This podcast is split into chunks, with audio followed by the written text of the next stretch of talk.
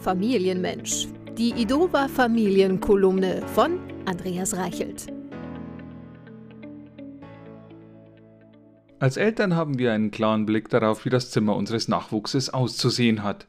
Erstens, am Schreibtisch ausschließlich bereits erledigte Hausaufgaben, lernoptimiert natürlich. Zweitens, ein ordentlich gemachtes Bett mit in Reih und Glied stehenden Stofftieren, nach Größe und Farbe sortiert.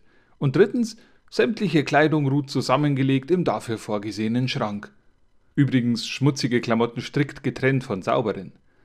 Drei Wunschvorstellungen, allesamt ähnlich unrealistisch.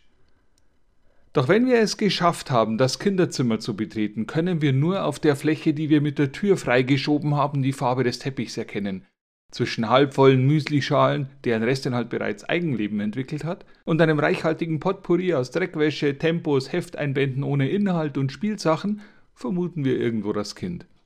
Wir würden gern schimpfen, doch die Blickrichtung dabei ist noch unklar. Das darf ja wohl nicht wahr sein, wie sieht es denn hier aus? wird also zunächst in den luftleeren Mief geblasen, dicht gefolgt von einem fassungslosen Schnauben.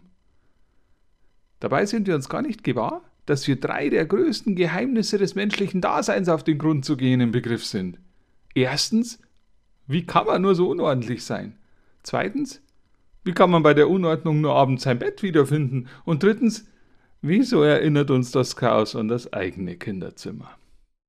Ja, gerade das letzte Mysterium bringt Wunschvorstellungen und Geheimnisse auf einen Nenner und liefert gleichzeitig die Lösung zu allem. Denn wir waren auch nicht anders auch wenn wir Eltern es nicht wahrhaben wollen. Unsere Kinder folgen also einfach ihrer genetischen Disposition. Gewissermaßen führen sie eine generationenüberdauernde Tradition fort. Ja, mich ärgert es trotzdem. Räum sofort dein Zimmer auf. Äh, bist du überhaupt hier drin irgendwo?